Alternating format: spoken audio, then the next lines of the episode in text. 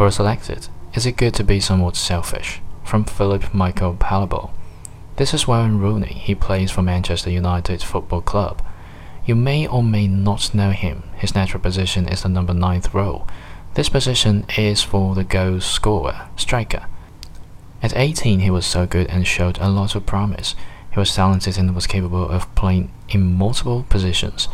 He was the best talent England had seen for generations. His undoing was his ability to play in multiple positions. Wayne Rooney, a striker, has spent half his career playing in midfield simply because his passing is excellent and his game reading is wonderful.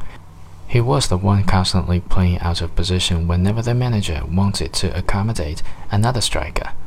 Now he is in the twilight years of his career. He is 31, has never been awarded Best Player of the Year. He has never won top scorer, and the same people who played him out of position are criticizing him now. This is Cristiano Ronaldo. He plays for Real Madrid. His natural position is the wing.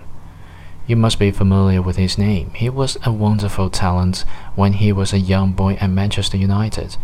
He was 19 when Rooney was 18, and he was considered a lesser talent to Rooney. They played together. Because of his goal scoring powers, coaches have tried to play him in different positions, and every single time he has refused. He only plays on the wing. He is considered selfish because he wants to be the one scoring all the goals. At 32, he is considered the best player in the world. Has Wayne Rooney been a little selfish and stuck to playing his natural position? Things would have been different. Sometimes you have to put yourself first.